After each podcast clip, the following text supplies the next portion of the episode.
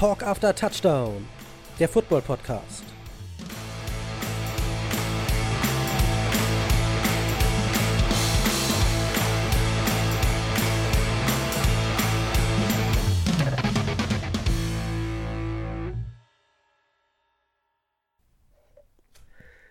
Im Jahre 1878 hatte ich mein Doktorexamen an der Londoner Universität bestanden und in Netley der für Militärärzte vorgeschriebenen medizinischen Kursus durchgemacht. Bald darauf wurde ich dem fünften Füsilierregiment Northumberland zugeteilt, welches damals in Indien stand. Bevor ich jedoch an den Ort meiner Bestimmung gelangte, brach der zweite afghanische Krieg aus, und bei meiner Landung in Bombay erfuhr ich, mein Regiment sei bereits durch die Gebirgspässe marschiert und weit in Feindesland vorgedrungen. In Gesellschaft mehrerer Offiziere, die sich in gleicher Lage befanden, folgte ich meinem Korps, da erreichte dasselbe glücklich in Kandahar und trat in meine neue Stellung ein. Liebe Fans von Talk After Touchdown, ich heiße euch schön willkommen zu dieser neuen Folge und da drüben ist er, der Crockett-Spieler aus Heimfeld, Jörg. Moin, lieber Gigant aus Ostfriesland. Moin, Mr. Commissioner. Ein herzliches schön willkommen auch an, äh, an Sie, werter, werter Herr. Ähm, und auch natürlich an die Zuhörer da draußen. Ich bin aber gerade mit der anderen Gehirnhälfte dabei zu erraten, was das ist. Es ist äh, Literatur, äh, eine. Ja, es war ganz schön lang diesmal. Ja, ja ein paar Hints. Ähm, von England nach Indien 1890, wenn ich jetzt richtig zugehört habe. Mein erster Gedanke, aber es war kein Buch, war der junge Indiana Jones. Ich weiß nicht warum. Ich weiß, ah, nicht, nicht schlecht. Ich weiß auch ja, gar nicht, ob Indiana Jones überhaupt ähm, englischer Herkunft ist oder Amerikaner. Ich wüsste nicht mehr, ob es überhaupt literarisch ist. Ja. Ich glaube nämlich nicht. Da geht's schon los. Ein Buch, ähm, ich weiß nicht, ähm, vielleicht ja, Sherlock vielleicht, Holmes? Vielleicht, ja! Oh, okay. Weil Applaus aus war- offener Szene. das- es das- ist Sherlock Holmes. Das war auch mein zweiter Gedanke, aber dann kam, kam so ein Widerspruch, nee, das ist ähm, auf der Zeitlinie wesentlich äh, aus unserer Sicht wesentlich früher. Also es ist nicht 1890, ich dachte, das wäre jetzt so 1920, 1930, aber Ja, also wir sprechen hier von 1878 Ja. und es ist Sherlock Holmes, eine Studie in Sherlock Road, was chronologisch die erste Folge sein müsste, weil sich da Watson und Holmes kennenlernen. okay. Und das, äh, diesen Wälzer hast du gelesen oder wie? Nein, ich habe ihn im Regal gefunden. Sandra liest ihn oder würde ihn gerne lesen. ist auch schön. Würde, Und- würde ihn gerne lesen. Ja. Ja, muss auch die Zeit dafür haben. Das stimmt, das stimmt. Das, die ist ja bei uns im Moment ein bisschen knapp, wie du weißt. Und ja, äh, Dr. Watson ist natürlich der Militärarzt, der in Indien unterwegs war. Ach, Dr. Bevor- ist. Ah, okay, ja klar, deswegen auch der Doktortitel. Ich dachte, der wäre mal Genau. Doktor der Literatur oder so. Nee, er ist tatsächlich Arzt und wurde dann, glaube ich, auf diesem Feldzug verletzt und kam deswegen zurück nach London und musste sich irgendwie gucken, wie er sich über Wasser hält. Und da trafen die beiden wohl irgendwie aufeinander. Okay. Äh, viel wichtigere Frage: Wer ist eigentlich der Autor? Wer steckt eigentlich, äh, welches kongeniale Genie steckt hinter Sherlock Holmes? Arthur Conan Doyle. Ah, ist auch ein Name, den man schon mal gehört hat. Also, Asche auf mein Haupt, ich bin jetzt der Literatur nicht so zugewandt wie manch anderer. Und das ist ein wunderschöner Bogen, Jörg. Deswegen haben wir auch keinen Literaturpodcast, sondern einen Sportpodcast und unterhalten uns über. Synchronschwimmen! Juhu! Ja, Pack da den kennst du dich Bikini ein und die Badehose. Es geht wieder ins kalte Nass. Genau, Jörg. Lass uns beide bitte endlich die Bikinis wieder einpacken und ab ins Freibad. Ab ins Freibad. Nee, es, Und dann den du, es, dreifachen Salto vom 3-Meter-Brett wie früher. wir haben es gerade schon besprochen. Es ist ein bisschen knapp eine Woche noch Zeit und dann ist Kickoff. Nein, genau in einer Woche. Donnerstag in einer Woche ist Kickoff. Stimmt, da geht's ja schon los. Krass. Boah, Leute, dann warten wieder 17 wahnsinnig interessante, unterhaltsame Spieltage auf uns äh, in der Regular Season. Und das ganze Programm, Regular Season, Off-Season, nicht Off-Season, äh, Playoffs, whatever. Ah, Leute. Christopher, ich, ich bin aufgeregt, ich bin aufgeregt. Jörg, ist- ich, ich man merkt, Jörg ist er weiß schon gar nicht mehr, was Also wenn du, jetzt wenn, passiert. wenn, du, wenn du einen Fünfjährigen oder Sechsjährigen fragen würdest, der jetzt gerade Mama Wunschzettel abgegeben hat, so zwei, drei Wochen vor Weihnachten, wie fühlst du dich? Bist du aufgeregt vor Weihnachten, äh, so kurz vor Weihnachten? Ja, ja, ja, dieser junge Mann bin ich jetzt, äh, aber eben kurz vor Kickoff. Also Jörg, wie findest du Football? Jörg nur, ja. Stark, So, stark. äh, sei es wie es sei. Wir müssen ja einmal kurz, äh, und all unsere fleißigen Zuhörer werden ja sicher merken, es ist nicht mehr viel Zeit bis Saisonbeginn. Wir sind aber noch weit weg davon, alle Teams besprochen zu haben. Ich glaube, wir sind, wären besser gefahren, wenn wir es gar nicht angesprochen hätten. Wenn wir es jetzt einfach, wenn wir so weitermachen, wie wir es. deswegen nur einmal kurz. Ja, wir werden nicht alle Teams schaffen. Es, wir machen es jetzt aber auch nicht mehr. Es ist uns egal. Nein, nein, nein, da, nein, nein, nein, nein, nein, nein. Äh, Inhalt und äh, Qualität ist uns natürlich nicht in, Ja, egal. ja, nein. Da, Und ähm, aber es hat einfach die Vorbereitung nicht sein sollen. Es gab privat bei uns beiden viel zu tun und dementsprechend musste der Podcast leider hinten anstehen. Aber genau. äh, Nichtsdestotrotz werden wir heute uns auf, mit mindestens zwei Teams beschäftigen. Nämlich erstmal mit unseren beiden. ja, das wird Zeit. Das ist auf der einen Seite dein Lieblingsteam, die Cardinals, auf der anderen Seite meins, die Patriots. Und dann haben wir uns jeder noch ein anderes Team rausgesucht, das für Furore sorgen könnte, für Überraschung sorgen könnte. Und dann tut es uns leid, dass uns vielleicht ein paar Teams fehlen, aber nächste Woche, das können wir vielleicht schon mal vorwegnehmen, kommt ja die Preview auf den ersten Spieltag und da sind alle Teams dran. Da sind alle Teams dran. Und was du heute noch nicht vergessen darfst, denn bei uns beiden und bei unserer Football Crew steht ja am Wochenende der Fantasy Football Draft an. Und ich glaube, hier und da mal werden wir am heutigen Abend auch noch ein bisschen über Fantasy Football sprechen. Vielleicht hat der ein oder andere noch einen Tipp für die Zuhörer da draußen oder auch einfach mal so eine Präferenz, wonach man schaut. Äh, es klingt nach einer wirklich abwechslungsreichen und bunten Folge. Ich freue mich. Ich freue mich tierisch. Äh, lass uns doch erstmal, wollen wir schon reinstarten jetzt? Ja. Das heißt schon, wir sprechen schon sechs Minuten über Unsinn. Ich, ich sehe es schon, er hat, er, hat, er hat sein dunkles Jackett angezogen, richtet nochmal seine Krawatte, denn wir haben es hier wieder mit dem Enkermann Nähe zu tun und er hat ein bisschen was zu erzählen. Willkommen bei den 18 Uhr Nachrichten. äh, es gibt eine Vertragsverlängerung von einem bekannten Quarterback, der gerade erst den Verein gewechselt hat. Wir sprechen von Russell Wilson, neu bei den Denver Broncos und hat jetzt seinen Vertrag einfach mal um fünf Jahre verlängert.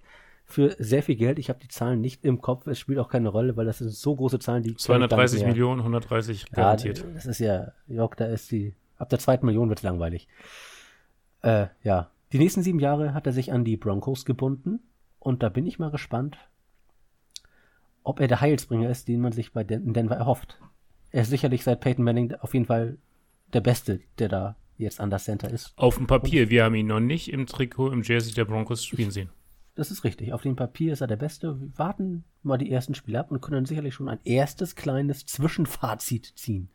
Aber ein paar Spiele sollten wir dem guten Mann Zeit geben. Ja. Zwei, drei Spiele und dann ist, die, ist das Kreuzband durch und dann werden wir ihn wahrscheinlich nie wiedersehen. Ah, der Gerkenkörster ist er wieder. Da ist er, da ist er. Aber ähm, ich meine, aus dem Krankenhaus heraus sich freuen, dass man 130 Millionen immer auf dem Konto hat. Why not? Und hier greift nochmal der zweite Curse. Äh, Big Signing Alert. Er hat jetzt nochmal wirklich kurz vor knapp einen großen Vertrag unterschrieben. Und die Vergangenheit hat gezeigt, jeder, jeder angehende Superstar oder zu der Zeit schon Superstar, der halt den großen Vertrag unterschrieben hat, hat dann tatsächlich in der Folge, in der kommenden Saison, es an Leistung fehlen lassen. Also da fehlte dann die Kontinuität und auch der Grund, warum man vorher diesen Vertrag unterschrieben hat. Es gab auch andere Beispiele, wo es nicht der Fall Ich war, würde nicht sagen, ich würde nicht sagen jeder, das finde ich ein bisschen viel, aber aber das, viele. du hast vollkommen Also ich recht, mein- es gab schon einige. Paradebeispiel ist immer noch Jared Goff, der dann nach seinem Major Signing es bei den Rams nicht mehr geschafft hat, jetzt bei den Lions ist und weit, weit entfernt davon ist, irgendwie mal vielleicht ein, ja, die Playoffs zu erreichen. Aber gut.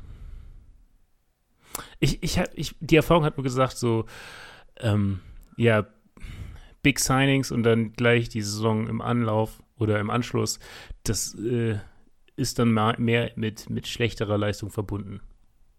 Das ist so mein Bauchgefühl. Ist so, das.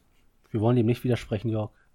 Du hast das jahrelang studiert und für dich festgestellt, empirisch erhoben, dann ist da auch was dran. Ich, Und du hast ja auch nicht Unrecht. Es gibt wirklich, ein Zusammenhang ist ja durchaus zu sehen. ja.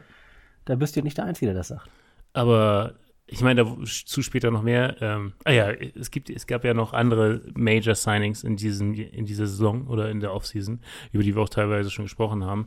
Äh, wenn dieser Curse tatsächlich zu 100 Prozent äh, zutreffen sollte, dann gibt es viele Teams, die mit, mit gesegneten Quarterbacks diese Saison auf jeden Fall strugglen werden. Gut. Lasst uns da mal überraschen. lassen wir uns überraschen. Und du hast, glaube ich, noch äh, aka Ackerman, Anchorman Neil, hast noch weitere News? Ja, ich, News, ich nenne es mal, doch, nehmen wir es mal eine News. Und zwar ging es, äh, wir hatten ja letzte Woche die Roster-Cuts.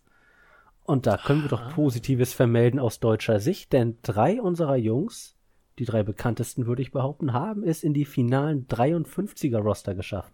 Namentlich Amon Ra, Sam Brown, Detroit Lions. Jacob Johnson bei den Raiders. Richtig. Und auch, wie nennen wir mal, den Bruder EQ Sam Brown bei den äh, Chicago Bears. Was mich wiederum sehr gewundert hat. Also, ähm, ich hätte jetzt nicht gedacht, also ich glaube, vom Depth-Chart her ist er nicht gesetzt als erster Wide Receiver, aber so als Backfield, als zweiter, dritter ähm, String Wide Receiver ist er wohl gesetzt und ähm, finde ich richtig gut. Hat mich echt gefreut.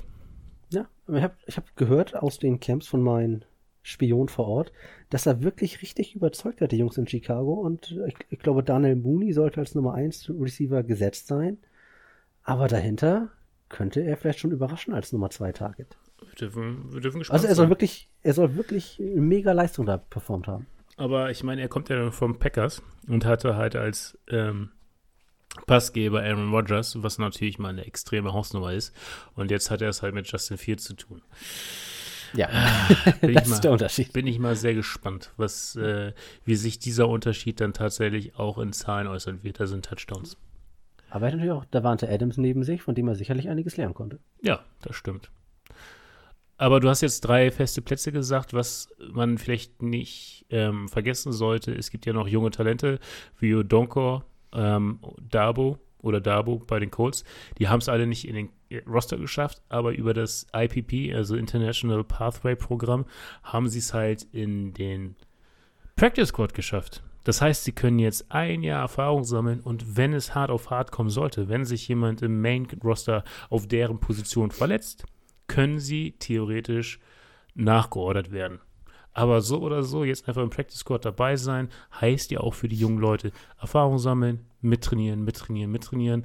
Und so viele Snaps auch beim Training wie möglich holen, ist, glaube ich, essentiell wichtig.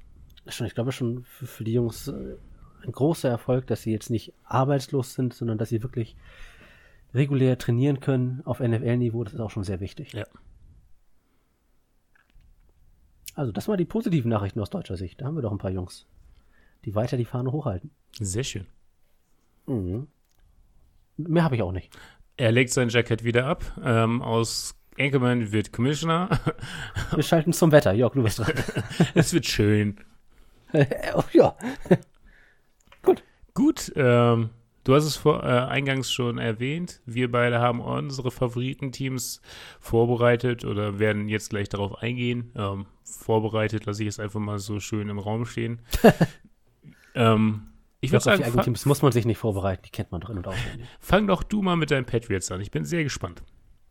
Ja, fangen wir an mit den New England Patriots. Ich muss, glaube ich, nicht zu viel erzählen, wer da der Head Coach ist. Einer der erfolgreichsten Coaches aller Zeiten, Bill Belichick. Das letzte Jahr lief recht erfolgreich. Hatte zehn Siege bei sieben Niederlagen. Kam dann in die Wildcard-Runde, also in die Playoffs, war dort aber gegen die Buffalo Bills völlig chancenlos und ist untergegangen. First Round K.O. Ich war, als ich mir dann das Team des letzten Jahres ansah, beziehungsweise die Statistiken ansah, etwas überrascht, dass diese, dieses Team und diese Offense Platz 6 nach Punkten hatte ligaweit. Das hatte ich so eigentlich überhaupt nicht auf dem Schirm, dass sie so viele Punkte gemacht haben. Okay, das ist. Das kam, also es kam für mich richtig überraschend jetzt, wo ich das dann so gelesen habe. Jetzt, wo ich das höre, ich wusste es auch nicht und jetzt, wo ich das erste Mal das höre, ist es beeindruckend, ja. Also es klang für mich nicht nach Elite-Offense, wobei das Run-Game natürlich sehr gut funktioniert hat. Gute O-Line, gute Running Backs. Das war wohl der Hauptgrund. Äh, aber noch besser als die Offense, und da war ich fast noch mehr schockiert, die Defense war die zweitbeste nach Punkten. Wow. Okay. Also richtig, wir sind hier richtig elitär unterwegs, wenn man das so liest. Umso bitterer klingt dann ein 17 zu 47 in der ersten Playoff-Runde. das stimmt, da ist es dran. Aber sie hatten, ja, sie hatten zwischendurch eine richtig gute Phase, wo sie alles, wo sie richtig dominiert haben, auch mal zu Null gewonnen haben sogar. Also da gab es eine richtig gute Phase. Was ist, ja, also überraschend gute letzte Saison, das mit dem Rookie Quarterback, das war so nicht, ich habe es so nicht erwartet. Und ja, damit kann man durchaus zufrieden sein. Verbessere mich, wenn ich falsch liege, aber ich glaube noch in Erinnerung zu haben, dass sie aber auch das Playbook für Mac Jones extrem angepasst haben sollen. Also es so einfach wie möglich gestaltet haben, auch ähm, damit, damit er auch äh, nicht ganz so krasse Startschwierigkeiten haben wird. Ich kann mir gut vorstellen, dass es eine gängige Art ist für Rookie-Quarterbacks, aber das heißt ja jetzt auch, dass, dass jetzt einfach dieser Next Step einfach kommen muss, ne? Also jetzt ja, nochmal, der, der Welpenschutz ist weg. Der Welpenschutz ist weg, natürlich. Das Playbook, da hast du recht, war am Anfang sehr, sehr eng, sehr schmal, wurde im Laufe der Saison immer ein bisschen erweitert, aber vollkommen richtig, man hat es ihm einfach gemacht. Und das ist, ja, man kann ja das so oder so, ob das jetzt eine gute oder schlechte Herangehensweise ist. Fakt ist, er hat dieselbe Erfahrung gesammelt wie andere und war dabei nicht gleich so unter Druck wie zum Beispiel ein Trevor Lawrence, der ja völlig verschlissen wurde schon im ersten Jahr. Ja. Und äh, ja, also da hat er sicherlich durchaus mehr Selbstvertrauen sammeln können als die anderen Rookies und war ja von allen auch der überzeugendste. Ich erinnere mich an dieses Spiel gegen die Bills, vielleicht erinnerst du dich, als es dieses super windig war, wo eigentlich nichts ging. Nee, habe ich nicht vor Augen, aber. Das war, also es war, man sah nur ein Bild vom, wie sich die Kicker warm gemacht haben und da gab es irgendwie viel cool Versuch aus 20 Yards und das Ding ist vom Wind, es ging nicht durch. Der Ball kam wieder zurück, weil es so windig war. Was? Also so windig war es in diesem Spiel, hatten sie drei Passversuche. Aber dafür ist, ähm, ist die, sind die Bills bzw. der Standort der Bills und das offene Stadion bekannt. Ich meine, du hast halt im Winter auch immer diese extrem krassen Schneebilder, ne? Also wenn du irgendwie nur ja. weiß siehst und die Leute spielen da trotzdem ihren Football und du kannst einfach nichts anderes erkennen als eben diese Schneefläche, ist schon sehr, sehr cool. Auch mal was ganz anderes halt. Wird es so in anderen Sportarten einfach nicht geben nicht schön für die Auswärtsteams. Auch nicht schön fürs Heimteam, nee. aber für die Auswärtsteams, die aus der Sonne kommen, ganz, ganz böse. Ja, besonders für die Fans auch, ne? Also das ist dann halt auch. Und die Fans kennen's ja. ja. die sind ja eh, die sind doch eh die Buffalo-Fans. Also ja gut, aber was ist, sind, die Fans, die, die, Fans, wenn, Dolph wenn die Dolphins dort spielen sollten oder irgendein Team, ein anderes Team aus Florida aus der sonnigen Gegend und kommt jetzt dahin, also da sollte man auf jeden Fall nicht seine Shorts und seine Flipflops anhaben, sondern ein bisschen was anderes. Auf jeden Fall. Und Achtung, Achtung auf die Tische. Da können auch Menschen durchfliegen. So, lange Rede, kurzer Sinn. Also, eigentlich eine gute letzte Saison. Was passiert in der Offseason? Nicht viel. JC Jackson, den Top-Cornerback, hat man an die Chargers verloren. Shaq Mason, einen guten Jungen aus der O-Line, hat man an die Bucks verloren. Und aus deutscher Sicht Jakob Johnson, der Fullback, ging mit seinem Offensive Coordinator Josh McDaniels zu den Las Vegas Raiders. Ich würde mal sagen, einer der spielbarsten Verluste. Meinst du? Ja, Jacob Johnson, ja, auf jeden Fall. Okay, werden wir sehen. glaube ich nicht, dass man das jetzt groß spürt. War eine äh, gewisse Ironie vorhanden. Weil ich glaube, dass die Herr, achso, den habe ich ja aus Deutschland, weil er aus deutscher Sicht einfach interessant ist, deswegen habe ich ihn ja. natürlich aufgeführt. Nicht, weil er jetzt der entscheidende Faktor dieses Teams nein, nein, ist. Obwohl auch eine, eine gute Rolle gespielt. Du hättest ihn nicht erwähnt, hätte ich ihn nochmal angebracht. Ich bin ja, also die deutsche Flagge sollte man hochhalten. Unbedingt. Was hat man geholt? Ich habe mir aus der Free Agency einfach gar keinen notiert. Via Trade kam von den Dolphins der Wante Parker, der vor ein paar Jahren mal etwas für Ruhe gesorgt hat und seitdem viel verletzt war. Ja. Ich glaube, der hat die letzte, die letzte Saison mehr das Krankenhaus gesehen als, als das Spielfeld. Ja. Ähm. Ich sag mal, wenn der wirklich fit sein sollte und seine PS auf die Straße kriegt, ist das eine gute Nummer. Ansonsten, ja, ist er einer von vielen in diesem Receiving Core. Aber was meinst du denn? Wie, wie ist denn das Offense-Spiel diesmal eingestellt, der Patriots? Ist es mehr so Run First? Glaube ich nicht. Wir haben ja, ich habe es ja schon kurz erwähnt, Josh McDaniels, der langjährige Offensive Coordinator, ist weg. Man hat nicht wirklich Ersatz geholt. Die Stelle ist vakant.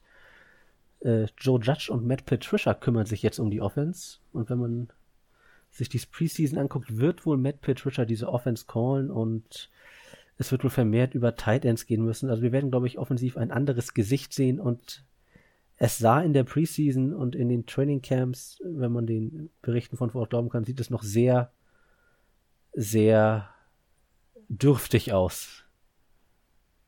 Also neues Playbook, die Offense wird jetzt ganz anders gehandhabt.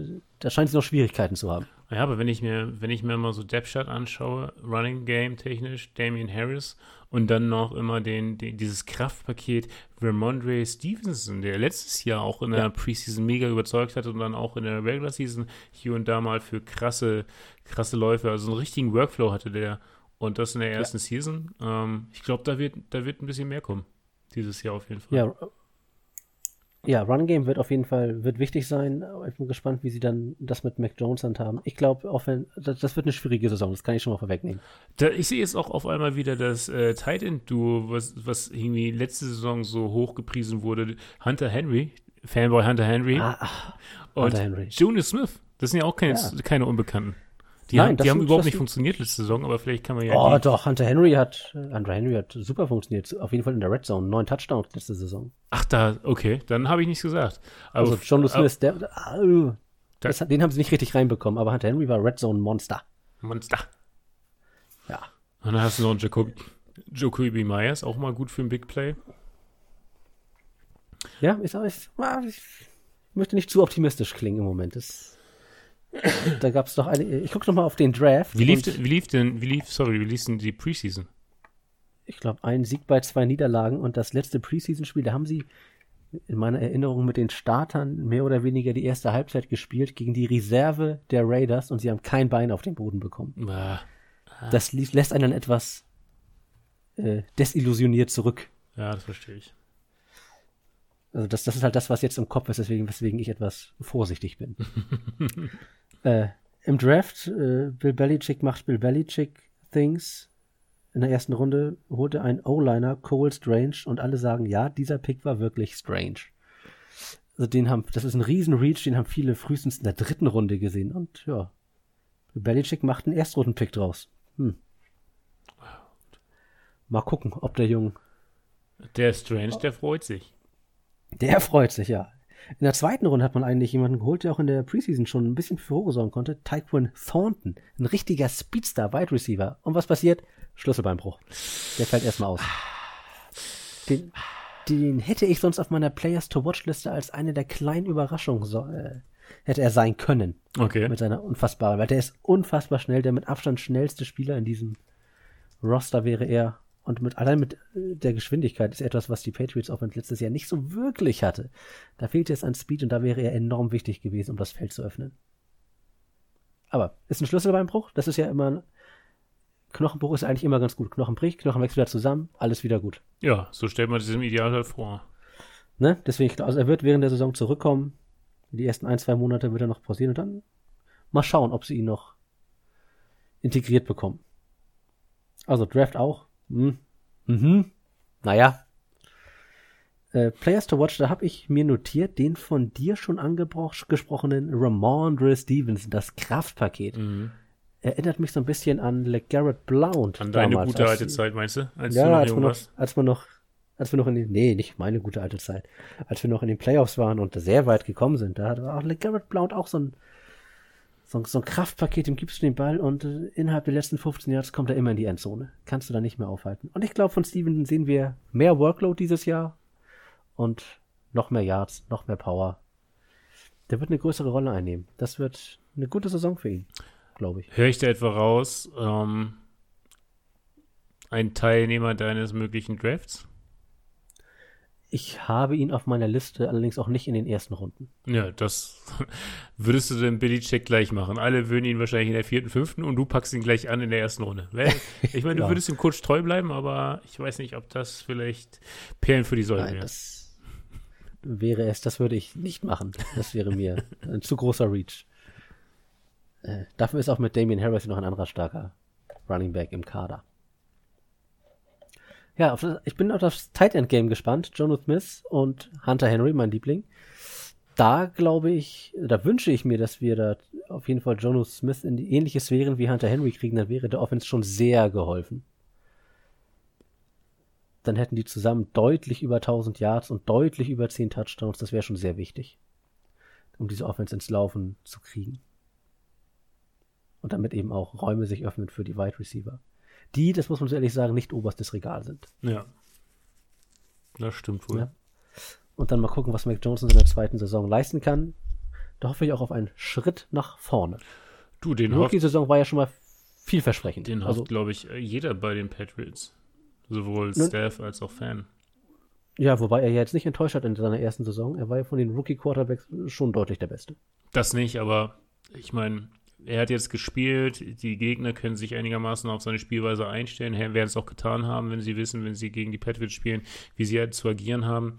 Und um da nicht in alte äh, äh, Muster zu verfallen und dementsprechend auch sehr angreifbar zu sein, muss eben der Next Step kommen. Ja. Ich sehe, ich, ich, ich fazitiere mal, also ich schließe mal ein Resümee. Sehr gut. Äh, ich sehe dieses Team etwas schwächer als im letzten Jahr und ich sehe auch nicht, dass sie in die Playoffs kommen. Dafür ist mit den Dolphins auch ein weiteres sehr starkes Team in dieser Division, auf das sie ja zweimal treffen werden. Also ich glaube, es wird ein negativer Rekord, es werden keine Playoffs. Man wird sich vielleicht eher darauf fokussieren, die Offense neu auszurichten und Mac Jones zu entwickeln. Das also heißt, ein Übergangsjahr. Wir haben ja, ähm, um das mal kurz zusammenzufassen, wir haben die Bills, wir haben die Patriots und wir haben die Jets und die Dolphins in einer Division. Ja. Wie würdest du, ähm, wen würdest du da an 1 und, also wie würdest du das Endresultat nach 17 Spieltagen in dieser Division sehen? Das finde ich in dieser Division ehrlich gesagt ziemlich einfach. Bills auf 1, Dolphins auf 2, Pets auf 3, Jets auf 4. Und Bills und Dolphins beide Players? Oh, es ist eine mega starke Division. Nee, ich glaube nur der erste schafft es in die Playoffs. Es ist ja äh, äh, Conference, ist ja die Conference, wo auch noch die ja. mit den mit den Raiders, Chargers und so weiter, dann hast du die Bengals noch und so weiter. Also ja. boah. Ja, also mit, mit Glück die Dolphins, wenn ein Team aus der aus dieser krassen Division schwächelt, dann schaffen es die Dolphins, sonst nicht. Aber was meinst du? Ist, äh, am Ende der Saison wird der Verlauf so sein, dass man Mac Jones in Frage stellt oder merkt, er ist Nein. der richtige Mann? Nein, er wird nicht in Frage gestellt. Er ist der Mann, mit dem man auf jeden Fall noch weitermachen wird, egal wie die Saison verläuft. Okay. Gut. Da würde ich sagen, Haken dran. Haken dran. Haken dran. Dann kommen wir zu meinen geliebten Arizona Cardinals. Ab in die Wüste. Ab in die Wüste. So, letztes Jahr ähm, NFC West im Grunde auf dem Papier auch eine verdammt starke Division gewesen. LA Rams erster Platz, 12 zu 5 Siegen. Cardinals 11 Siege gehabt, dann die 49ers und die Seahawks. Keine gute Saison für die Seahawks gewesen. Einige Gründe muss man jetzt nicht thematisieren. So mal die Hard Facts der Cardinals. Wie lief denn mal um einen, einen groben Überblick zu haben, so die letzte Saison der Cardinals, wo sind sie anzusiedeln oder wo waren sie anzusiedeln. Und tatsächlich nicht, nicht überragend, sowohl in der Defense als auch in der Offense. Ähm, von den Punkten her, in, die sie gemacht haben und die sie zugelassen haben, eher so im oberen, nee, im unteren ersten Drittel. Ähm, ja, wird, wird so seine Gründe gehabt haben, wobei man eigentlich top aufgestellt war mit dem jungen Kyler Murray, den man, ich glaube, der geht jetzt in sein viertes Jahr. Ich bin mir da nicht mhm. zu 100% sicher. Hat ja aber ähm, jetzt in der Offseason einen neuen Vertrag unterschrieben. Den Vertrag, auf den er gewartet hat. Ähm, fünf Jahre, 230 Millionen Dollar und davon knapp 190 Millionen garantiert. Das heißt, also ich, ich, als ich das heute mir notiert habe, dachte ich mir auch so, im Grunde diese, das, was als garantiert ausgeschrieben wird, kann man ja auch mehr oder weniger als Signing-Bonus betrachten, weil das Geld kriegen sie ja. Ja, egal was passiert. Egal, halt, sie können jetzt halt auch sagen so, nee, ähm, Bein kaputt, äh, ich kann nicht mehr spielen, aber ähm, danke für die 190 und euch allen alles Gute. Tja.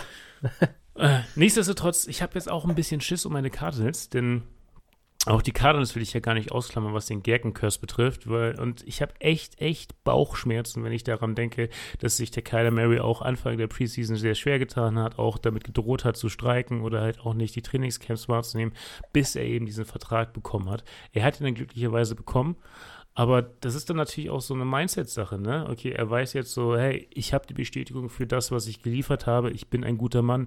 Ich, ich bin ein wahnsinnig guter Spieler, äh, wenn nicht sogar einer der Top-Quarterbacks in dieser Liga. Ähm, das zeigt jetzt auch mein Kontostand. Mehr brauche ich nicht.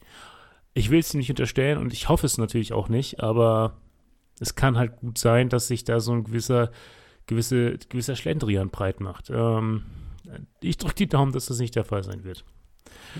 Gut. Ein eigener Curse könnte ich jetzt heimsuchen. Ja, das. Ich bin gespannt. Aber es gibt ja in so einem Team nicht nur einen Quarterback. Das ist wahr. Wer, Jörg, du hast NFL auch studiert, oder? ja. Wer unglaublich gut überzeugt, äh, auch aufgefallen ist und überzeugt hat, das war James Conner, den sie von den Steelers geholt hatten und dann gleich in seiner ersten Saison mit 15 Touchdowns, 15 Rushing Touchdowns und drei Receiving Touchdowns. Der beste äh, und einfach auch erfolgreichste Spieler auf dem Feld. Ähm, dann hatten wir noch einen Chase Edmonds da, der zwei Touchdowns erzielt hat. Nicht ganz so viel. Christian Kirk, fünf Touchdowns. Der beste Wide Receiver nach wie vor, die Andrew Hopkins mit acht Touchdowns. Das Problem nur bei dem guten DeAndre Hopkins, der ja auch manche sagen, er hat mittlerweile seinen Zenit überschritten. Ähm, ich denke, da ist noch einiges im Tank, aber das Problem ist halt einfach aufgrund der Tatsache, dass er ein paar illegale Mittel zu sich genommen hat, Dopingmittel, wird er die ersten sechs Spiele einfach mal nicht spielen. Dopingmittel, nur weil er eine Capri-Sonne getrunken hat. ich kann dir ehrlich gesagt gar nicht sagen, was es genau war, aber es war nicht legal und ähm, Du als ein behandelnder Arzt, Jörg? Na, du musst das wohl sagen, ne? Aber auch, auch, ich weiß, ich weiß nicht, warum ich das mache, aber ich muss jetzt trotzdem mal anbringen, diesen Vergleich. Einer, der einfach nur ein paar illegale Mittel zu sich genommen hat, aber auch wahrscheinlich dadurch irgendwie nicht groß, groß Spiele beeinflusst hat, ne? einfach zu sich genommen hat, wird sechs Spiele gespielt. Ein Mann aus einer anderen, aus einem anderen Franchise, der es nicht so gut mit Frauen meint und nicht nur mit einer, sondern mit vielen anderen Frauen, wird wie lange gesperrt? Auch sechs, nee, acht Spiele? Elf. Elf Spiele, also fünf Spiele Elf. mehr. Wo, wo, wo ist da denn Ja, die Verhältnismäßigkeit ist eine Katastrophe. unglaublich? Versteh mich nicht falsch, ich finde sechs Spiele für das Einnehmen verbotener Substanzen finde ich gerechtfertigt, weil es sind halt verbotene Genau, Substanzen. das, weiß ich auch find, jeder. das, das, ich finde dieses Strafmaß angebracht. Aber Ja, worauf ich hinaus genau. will, ist, das andere Strafmaß ist einfach ein Witz nee, dann. das ist, genau, das ist einfach lächerlich. Genau. Gut, wir haben oft genug drüber geredet, müssen wir nicht weiter spielen. Ähm, Genau. Die Offense hat sich trotzdem ein Stück weit umgestellt, weil der Christian Kirk, Ja. den ich erwähnt habe, der ist nicht mehr da, der ist bei den Jacksonville Jaguars. Chase Edmonds, ähm, der zweite Running Back, der ist bei den Dolphins. Ähm, was wir dann eigentlich noch haben, ist äh, AJ Green, Randall Moore, Rookie seines Zeichens ähm, und aber auch äh, ein Transfer in der, im Laufe der Saison, das war Titan Zach Ertz der, glaube ich, acht oder neun Spiele Hm. gemacht hat und trotzdem drei Touchdowns. Ähm, auch eine feste Nummer. ja, Aber der kam ganz gut rein in meiner Erinnerung. super, äh, super. Also vor allem auch gleich am ersten Spiel konnte er überzeugen. Fand ich, fand ich echt positiv. Nichtsdestotrotz ist es halt schon eine gewisse Umstellung. Aber was die Wide Receiver Position betrifft, blieb man nicht untätig in Offseason. Man hat sich jemanden von den Ravens geholt. Mac and Marquise Brown. Hollywood Brown. Hollywood Brown, ja. Kein schlechter. Günstig, wie ich gerade sehe. Drei, drei Ja. Millionen Cap, das ist ja gar nichts. Das heißt, wenn ich mir so den Depth-Chart anschaue, wir haben Kyle Murray auf der Quarterback-Position mit einem dicken, fetten Vertrag, der sich mehr oder weniger, muss man jetzt Angst haben, bei jedem Spiel einfach mal es ruhig angehen lassen kann. James Conner. Dann haben wir Daryl Williams auch geholt, neu im Spiel. Die Andrew Hopkins, der erstmal raus ist. Das heißt, auf der Wide Receiver-Seite Brown und Green und Tight End Zach Ertz. Solide Anspielstation, aber es sind jetzt auch nicht die Spieler, das muss ich tatsächlich zugeben, wo ich als Fan sage, geil, eine Siegesserie von zehn Spielen hintereinander und dann, wenn die Andrew Hopkins zurück ist, werden wir das Ganze rocken. Nee, so zuversichtlich Mhm. bin ich nicht. Was tatsächlich Mut macht und Hoffnung macht, das ist einfach die richtig starke O-Line, wenn ich mir da anschaue. Justin Pugh, einen der besten Guards, Rodney Hudson, Will Hernandez, also das liest sich, das ist schon die Creme de la Creme. Da kann einfach auch ein Kyler Murray froh sein, dass er solche, solche Brocken vor sich hat und sich auch der, der darf sich sicher fühlen. Der darf sich sicher fühlen. Ähm, Mhm. ja. Was haben Sie denn eigentlich nochmal ganz kurz, das war ja auch nochmal wichtig, was haben Sie denn eigentlich in den, im Draft gemacht? Da will ich nochmal schnell reinschauen. Im Draft, an, ach, da sind Sie erst später zugekommen, weil Sie, glaube ich, ein, das war noch so ein Paket mit die Andrew Hopkins drin. Die haben erst in der zweiten Runde picken dürfen. Da haben Sie Trey McBridge holen können, Tight End. Ähm, alles andere ist dann erstmal jetzt nicht so die ich glaube, alles andere, was danach kommt, wird jetzt nicht den gravierenden Einfluss haben. Ähm, ist dann eher alles auf Zukunft, auf Zukunft gestellt. Fischen im Trüben, vielleicht ist ja ein Treffer dabei, ne? Genau, genau. Äh, Defense-technisch hat sich tatsächlich auch ein bisschen was geändert. Da sind auch wichtige Pfeiler weg. Ähm, besonders auch namhafte Spieler wie Chandler Jones, ähm, Linebacker. Ja. Keiner, also habe ich mir jetzt gerade aufgeschrieben oder vorhin aufgeschrieben, keiner war öfters mit dem QB dran als er. Ähm, 10 Sacks, 31 Tackles, 26 QB-Hits. Ähm, ich meine, der war mindestens einmal pro Spiel an einem Quarterback dran. Das ist krass. Und er ist bei den Raiders. Äh, Der Mann mit den meisten Tackles, Jordan Hicks, auch Linebacker, ist auch weg, ist bei den Vikings. Da muss man mal schauen. Ich denke, das sind gravierende Verluste. Ähm, sind, haben sie sich jetzt aber auch echt nicht namhaft verbessert. Da haben sie auch mehr so aus, setzen jetzt Leu auf Leute aus der zweiten Reihe aus den letzten Jahren. Da muss man dann erstmal schauen, wie die drauf sind, wie die sich so eingespielt haben. Und ähm, tatsächlich ist das ist neben dem großen Fragezeichen auf, auf der Wide Receiver Position, dass die Abwehr, die, die hat für mich so ein riesiges Fragezeichen. Und dann auch, wenn Aber man, ja, unser Lieb ja, Entschuldigung. dein Liebling, dein Liebling ist noch da. Buddha Baker. Buddha Baker, Buddha Baker. Aber es reicht halt nicht Baker. aus. Ich meine, Buddha Baker sorgt natürlich dafür, dass äh, Buddha Baker ist hier ähm, Safety. Safety, genau, dass, dass so im Backfield für Ruhe ges- gesorgt wird, aber eben auch nur auf der einen Seite, entweder links oder rechts. Also es braucht dann schon ein bisschen mehr. Also seine Führungsqualitäten sind jetzt gefragt. Ja, das stimmt. Aber wie wir auch immer zu sagen pflegen, ne? Offense gewinnt Spiele, Defense gewinnt Meisterschaften. Und tatsächlich mit dieser Defense sehe ich nicht, nicht unbedingt zwar den Einzug in die Playoffs möglich, aber mehr ist dann auch nicht wirklich viel drin. Also ich höre daraus, du siehst die Offense auf einem ähnlichen Niveau wie im Vorjahr, die Defense aber doch verschlechtert. Tatsächlich ja, tatsächlich ja. Mhm. Und wenn ich mir jetzt mal die Division anschaue, ist deren Glück, dass sich die anderen Teams auch mehr oder weniger verschlechtert haben, aus meiner Sicht. Ähm, Ich Mhm. habe mich jetzt zwar nicht so gravierend mit den Mannschaften auseinandergesetzt, aber neben den Cardinals haben wir halt die Rams, die Seahawks und die 49ers im Spiel.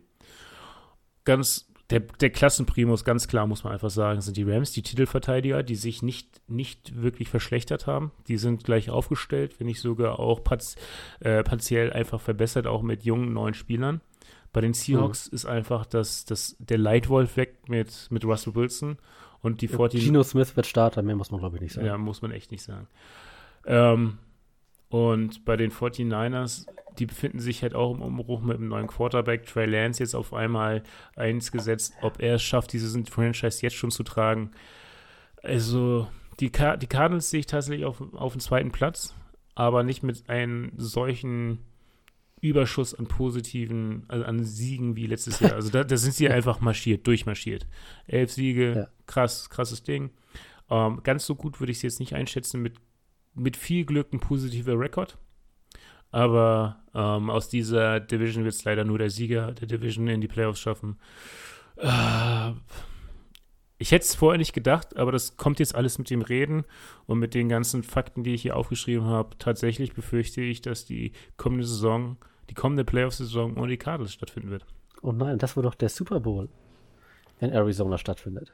Hey, ich, Also auf jeden Fall Playoff-Football einmal. ich in habe Arizona, kein egal, Problem was damit, wenn, sie, wenn ich äh, falsch liege in meiner Einschätzung und man mich äh, Lügen straft. Ja, ähnlich wie die Rams, letzte Saison zu Hause, das Jahr davor die Buccaneers. Ja? Da kann man doch mal den Hattrick voll machen. Why not? Why not?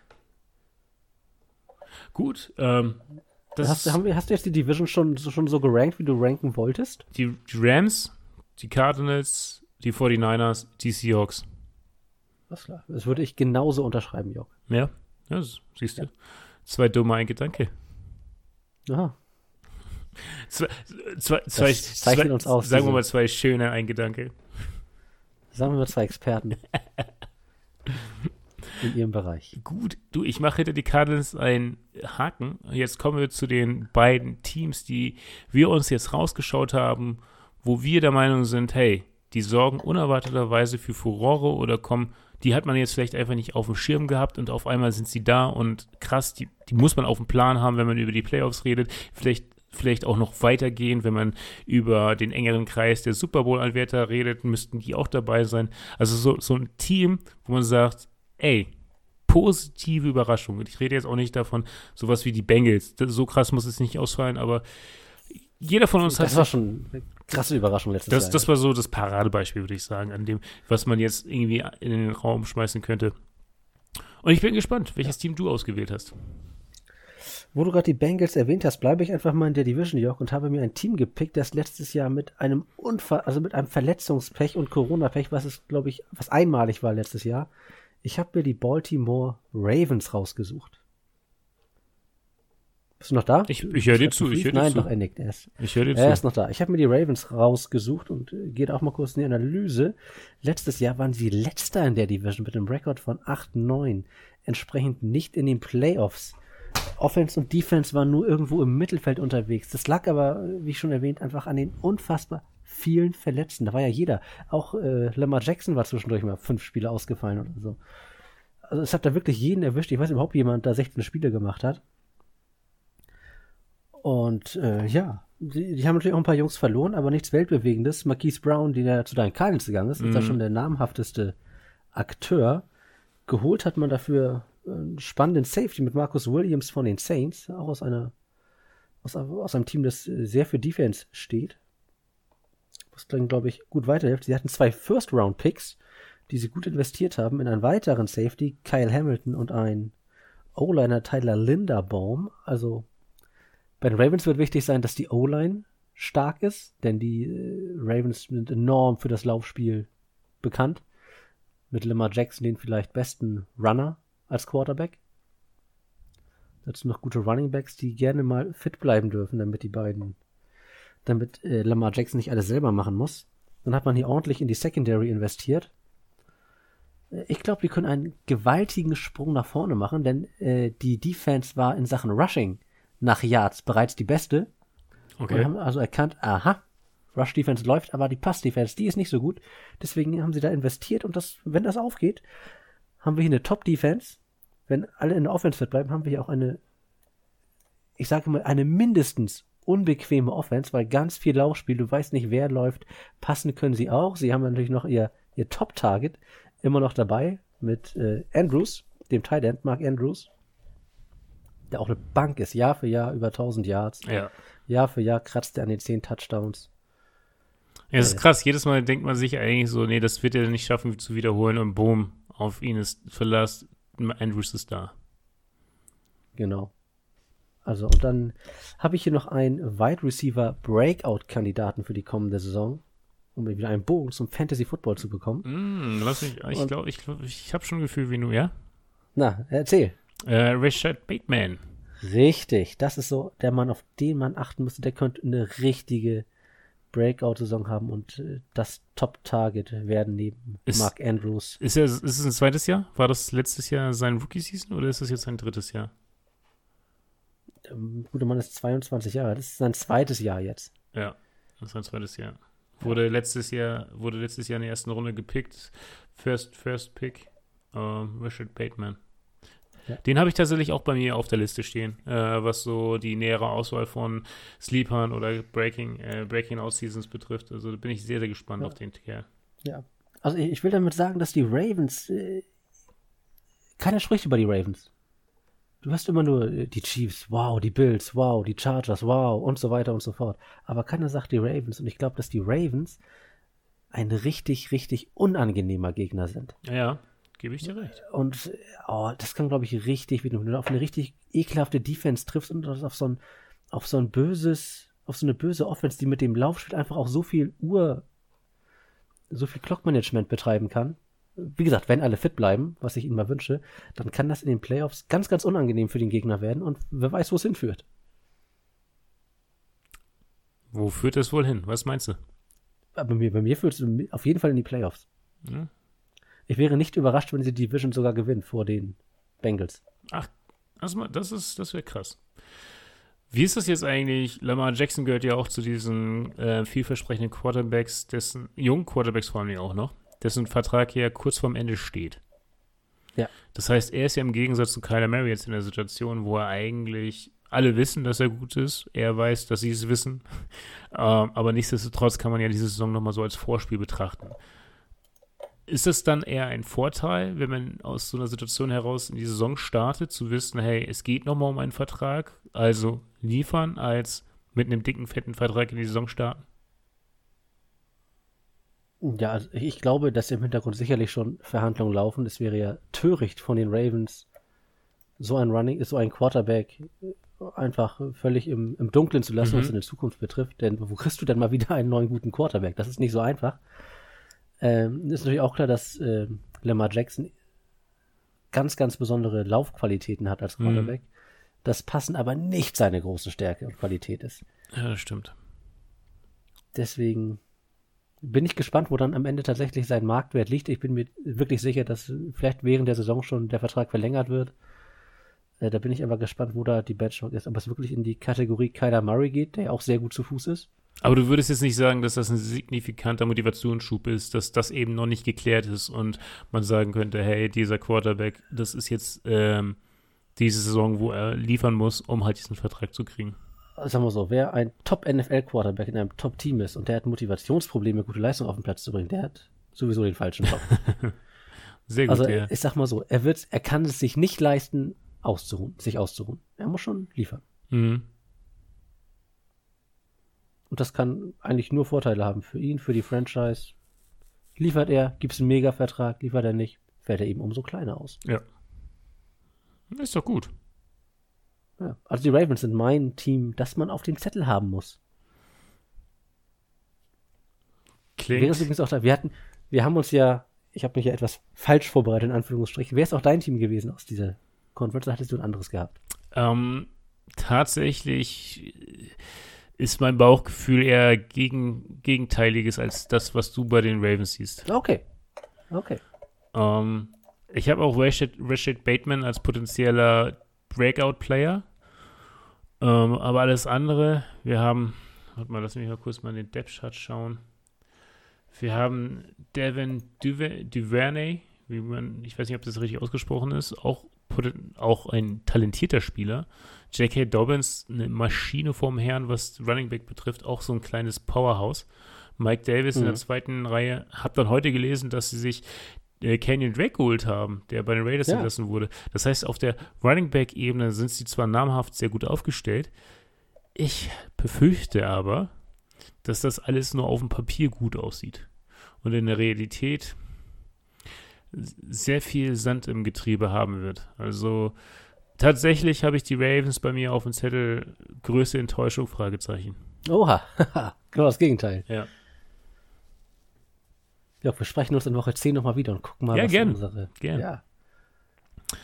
Bist du fertig oder hast du noch Ich, ein... ich wäre aber dann fertig. Die Ravens, my team to watch. Okay, Und ich übergebe den Staffelstab. danke.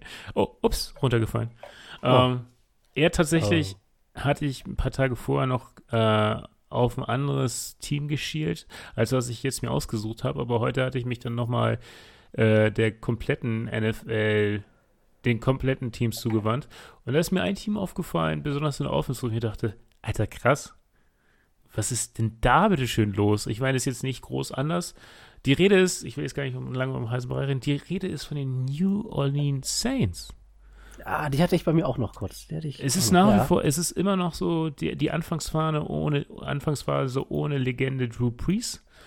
Ähm, aber der Jamie Winston, nachdem er sich letztes Jahr das Kreuzband gerissen hat und nach einer echt guten Preseason ähm, ausgefallen ist, kommt er jetzt gesund und fit wieder. Und wenn man sich mal anschaut, wer da nach wie vor im Kader ist, also du hast Jamie Winston als Quarterback.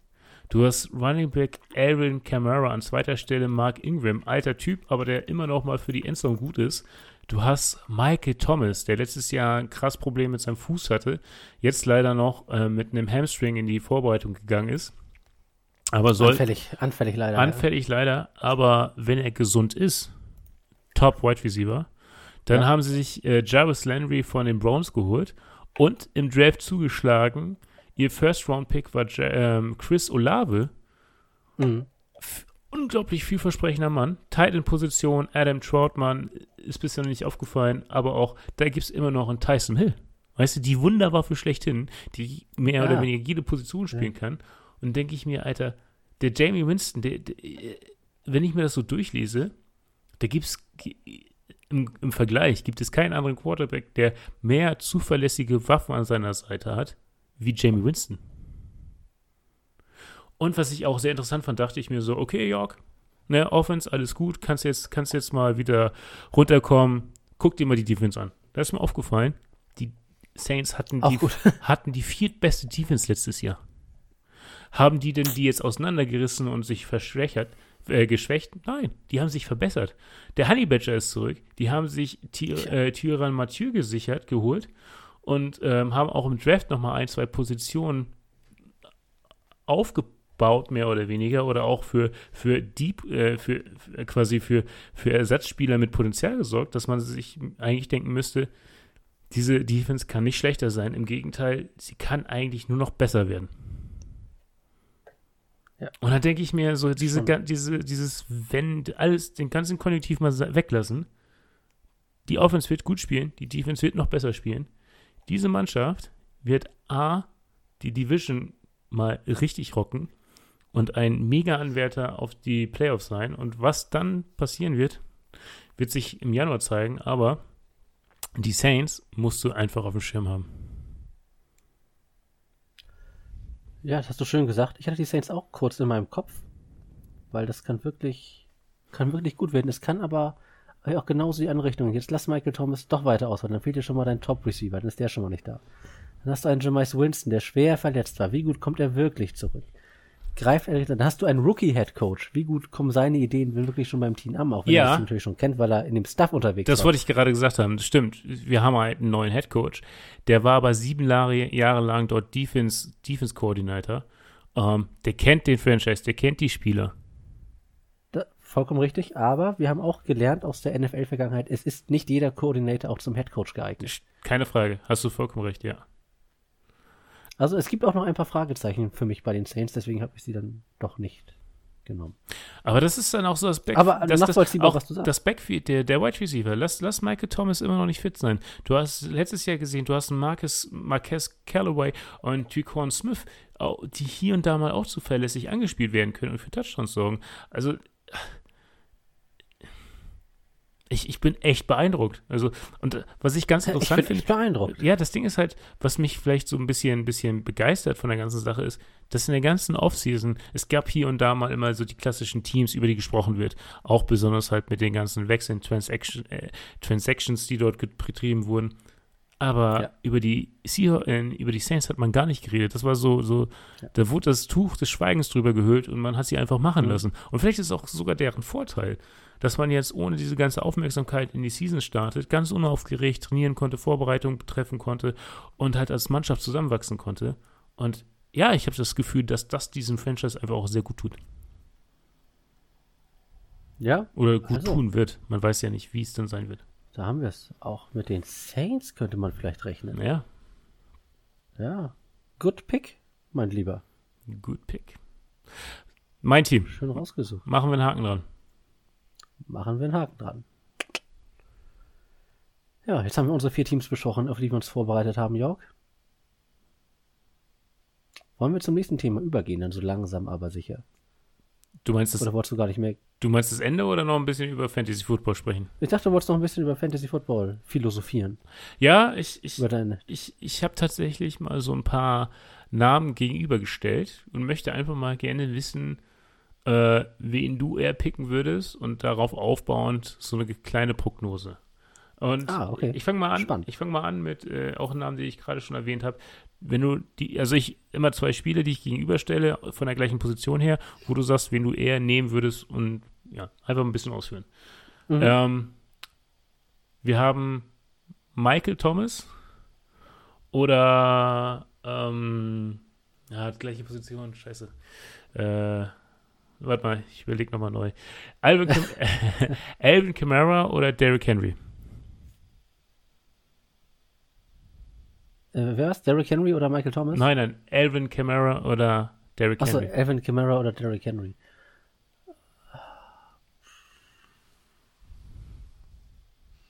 Das ist schwierig. Das ist echt schwierig. In meinen ganzen Mock-Drafts, ich bin relativ weit hinten in unserem Draft, da habe ich immer noch die Chance auf Alvin Kamara, aber nie auf Derrick Henry. Deswegen habe ich mich mit ihm nie beschäftigt. Aber Also wenn du an, wenn, wenn, wenn du in der ja, ich verstehe, ich verstehe schon. Ja, ja. Egal wo, wenn ich die Nummer eins bin und mich entscheiden muss zwischen diesen beiden Spielern, würde ich wahrscheinlich, oh, es ist wirklich knapp, ich würde aber wahrscheinlich Derrick Henry nehmen, weil er mir irgendwie weniger verletzungsanfällig erscheint. aber der war ja Oder- letztes Jahr auch verletzt. Ah, weiß nicht, ich habe bei Camara, äh, das, du kennst, du hast, du hast, du bist doch äh, eigentlich prädestiniert dafür zu wissen, wie es ist, wenn man beim Spieler so das Gefühl hat, dass dieses Jahr das Jahr sein könnte, wo die Verletzung kommt. Ja, keiner von den beiden. Henry war letztes Jahr länger verletzt. Camara sehe ich jetzt erstmal nicht. Also bei denen habe ich ein positives Gefühl. Ich habe halt tatsächlich die Hoffnung bei Camara, dass man den gerade nicht so auf dem Schirm hat und irgendwie, es werden halt einfach gerade, der ist, glaube ich, bei vielen Tier 2 einfach nur.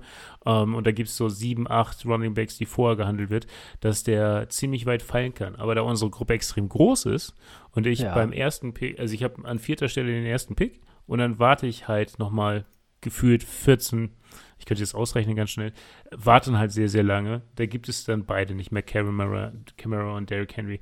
Und ich habe mir jetzt tatsächlich überlegt, an vierter Stelle ist ein Derrick Henry frei und auch ein Delvin Cook. Und Delvin Cook ist für mich nochmal eine andere Liga. Um, ähm, aber hätte ich jetzt eben Camara oder Derrick Henry, ich würde tatsächlich zu Camara tendieren. Ja, ich glaube, wenn ich Henry noch hätte, würde ich ihn wahrscheinlich nehmen und nicht Camara. Okay. Ja, aber es ist ein es spannender ist, Vergleich. Das, ist, ist es gibt ja erstmal kein richtig oder falsch. Es gibt ja nur ein ja, Gefühl ja. und man denkt sich, ah, vielleicht der, vielleicht der. Ich hatte die Verletzung von Henry auch gar nicht mehr auf dem Schirm, aber jetzt, wo du gesagt hast, hast du recht. Er hat ja nur acht Spiele gemacht. Ja, ist, ist auch nur ein Bauch. In denen auch fast, in denen auch fast 1000 Yards gelaufen ist. Also. Ja. Ähm, das schaffen andere in der ganzen Saison nicht. Quarterback, Tour oder Trey Lance? Trey Lance. Ach krass, okay. Trey Lance gibt mir noch die Upside, dass er selber laufen kann. Kann doch Tour auch. Ich noch kein, weiß ich nicht. Ich habe bei Tour noch keinen Wurf über 20 Yards gesehen, der mich begeistert hat. Okay. Zugeben bei Trey Lance auch nicht, aber da habe ich ein besseres Gefühl als bei Tour.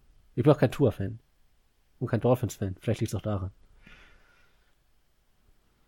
Na gut. Ähm, Michael. Ich, ich, schließe daraus, dass du da eher auf Tour gehen willst. Ja, ich würde ganz klar auf Tour gehen. Ähm, Finde ich halt auch einfach, weil er das, das die interessanteren Waffen hat, die, die vielversprechenden ja, Waffen, die ihm das, das Leben auch vielleicht sein. einfacher machen. Und ich, ich sehe Tour auch tatsächlich eher als schnelleren Läufer, der, der spritziger ist. Mal schauen. Also ich würde tatsächlich eher auf Tour als auf Trey gehen. Tour, Tour, hat, Tour hat auch einfach mehr Erfahrung. Tour hat einfach mehr gespielt als Trey letztes Jahr. Tour hat und, auf jeden Fall mehr, ja, ja. Um, Ach so. Hier, nächster und letzter Vergleich, Michael Thomas oder Juju Smith?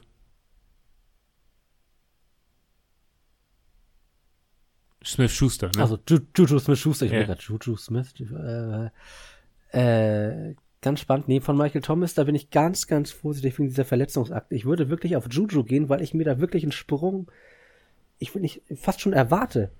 Er kommt aus dieser Pittsburgh Offense mit diesem uralten Ben Roethlisberger und kommt jetzt zu einem der, vielleicht zum besten Quarterback der Liga mit Pat Mahomes, der auch sein Top-Target verloren hat. Das heißt, äh, da werden die Targets, die vorher Terry Kill bekommen hat, die muss noch jemand anders kriegen. Mhm. Und da wird Juju sicherlich einige abbekommen. Und Juju ist kein schlechter. Also Juju wäre in meinen Augen der sicherere Pick. Okay. Eins, ein, da fällt mir ein Vergleich noch spontan ein, weil ich, ich sie beide so als ähnliche Quarterbacks betrachte und halt auch mit ähnlich guten Waffen an der Seite. Derek Carr oder Matt Stafford? das ist jetzt Derek Carr mit seinem neuen Kumpel Devante Adams oder? Nee, da würde ich wir sprechen jetzt nur von Fantasy Football, ne? Ja, genau. Die Punkten, die er da potenziell macht, würde ich wohl eher, weiß ich gar nicht, würde ich wirklich auf Matt Stafford, ich hatte, ich hatte ja Matt Stafford schon einmal gepickt bei Fantasy Football und habe sehr schlechte Erfahrungen damit gemacht. Wahrscheinlich würde ich wirklich auf das Risiko Derek Carr wählen, weil ich bei den Rams habe ich im Hinterkopf, dass es diesen Super Bowl Kater geben könnte. Mhm, ja. Wobei die Buccaneers ja halt auch nicht, nicht schlecht waren in der zweiten, in der Saison direkt nach dem Sieg, ne? Wobei Brady nochmal was anderes ist als Memphis Stafford. Ich gehe stark davon aus, dass man kein, dass man sich nicht für etwas gravierend Schlechteres entscheidet. Beide, beide Quarterbacks werden sehr viele Punkte machen und ich glaube auch, dass der Unterschied ja. nicht so gravierend sein wird, dass, ja. dass man sich beruhigt für einen von beiden einfach entscheiden kann. Ja. Joch, wir haben ja eine riesige. Wen würdest du denn von beiden nehmen? Du hast ja gerade gesagt, du siehst die auf demselben Niveau, also eigentlich ist egal. Ähm, tatsächlich habe ich ein bisschen Angst vor dem Rücken von Derek Carr und ich mir nicht vorstellen, also ich mir auch gut vorstellen kann, dass der vielleicht verletzungstechnisch ausfällt äh, durch einen bescheuerten Hit oder so. Ich würde auf Stafford gehen. Aber es ist auch einfach so der Super Bowl-Hype. Ähm, vielleicht liege ich auch extrem falsch damit. Gut, dann nochmal drei schnelle Fragen zum Abschluss, Jörg. Bezogen auf Fantasy Football.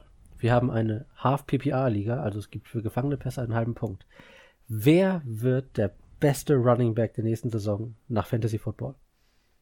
Boah. Das ist, ähm, also da muss ich noch mal kurz ausholen. Ein Running Back macht ja Punkte dadurch, durch die Touchdowns, ähm, aber eben auch, wie ist es bei Receiving Touchdowns als Running Back? Macht er da noch mal extra Punkte? Macht genauso viele Punkte wie ein Wide Receiver. Also Touchdown ist ein Touchdown. Touchdown ist Touchdown auch als, als Running Back? Okay. Auch als Running Back. Ich war, war mir jetzt nicht bewusst, ich dachte, der Receiving Touchdown bringt noch mal ein paar mehr extra Punkte ein. Ähm, er bringt einen halben Punkt mehr für den Pass, den er gefangen hat. Ich, ich würde tatsächlich, also die letzten Jahre, die, diese Hypes um die allerersten Running Backs haben nie wirklich hingehauen, aber ich bin großer Jonathan Taylor-Fan. Also ich, ich würde mit Jonathan Taylor gehen. Okay. Guter Pick. Was mit dir? Ich würde, einem, ich würde wirklich gamblen dieses Jahr und sagen, er schafft zumindest ah, 13, 14 Spiele und dann wird Christian McCaffrey der beste Running Back sein. Glaubst du, der kommt zurück? Der wird nochmal an die gute alte Zeit ran, herankommen? Ja. Okay. Ich bin mal optimistisch und würde mich für den Jungen freuen. Tito, Tito. Zweite Frage. Zweite Frage. Wer wird der beste Wide Receiver?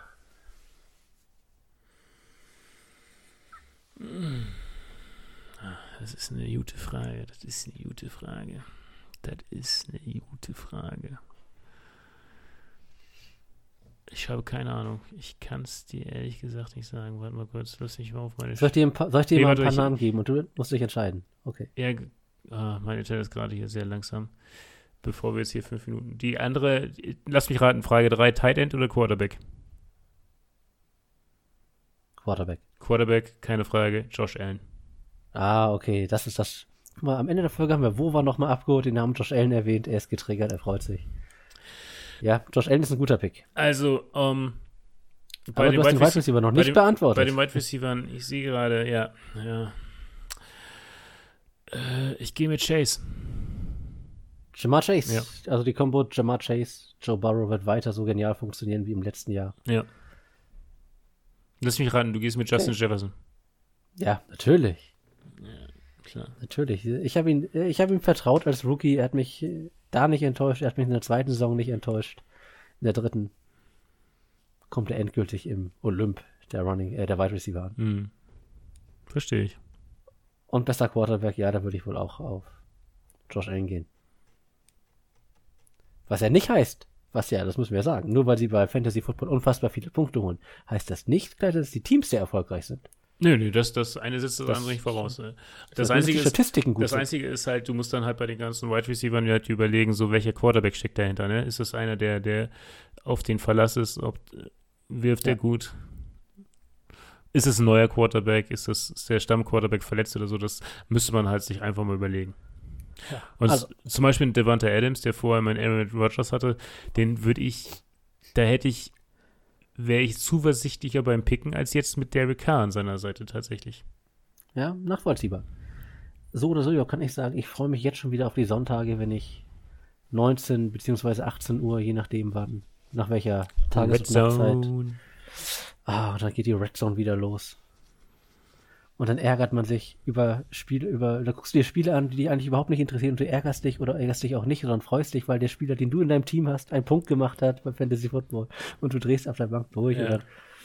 Oder du hast ein paar Wetten bei Tipico am Laufen und denkst dir so, nein, der Leute. Klassiker. Ja, die Touchdown-Wette, diese vier müssen Touchdown, du hast drei getroffen und der vierte fehlt noch. Ah, furchtbar. Dann denkst du dir, noch ein Jahr, gib dem Running Back den Ball, dann kommt dieser verschissene Quarterback-Sneak und du drehst durch. Ja, oder, oder er landet den Touchdown und dann siehst du nach zwei Sekunden Flagge, ähm, scheiße, Ja. ist nichts Ah, und dann entscheidet ja. sie sich für jemand anderen. Ja, oh, so, äh, Freud und Leid ist das so nah beieinander. Das ist die emotionalste Zeit tatsächlich für einen. Das ist Ja. echt geil. Und übrigens, ähm, diese, dieses Wochenende startet College Football. Tatsächlich, Ja. wow.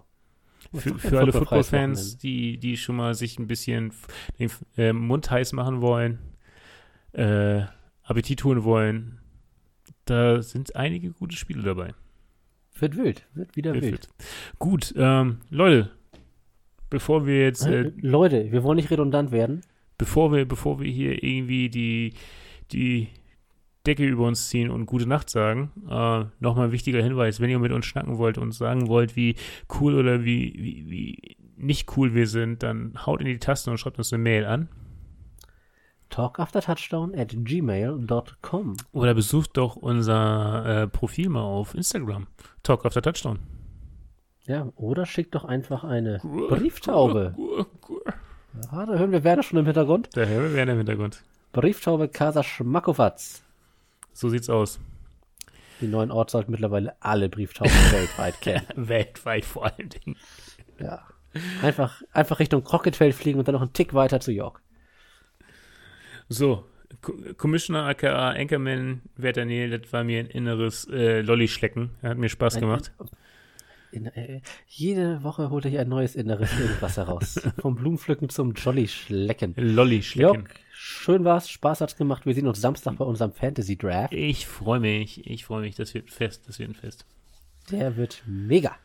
Gut, mein Lieber, halt die Ohren Gut. steif, grüß die Familie Ja. und wir sehen uns. Ebenso, lieben Zuhörer, vielen Dank fürs Zuhören. Bis nächste Woche. Auf Wiedersehen. Und wieder hören. Ciao.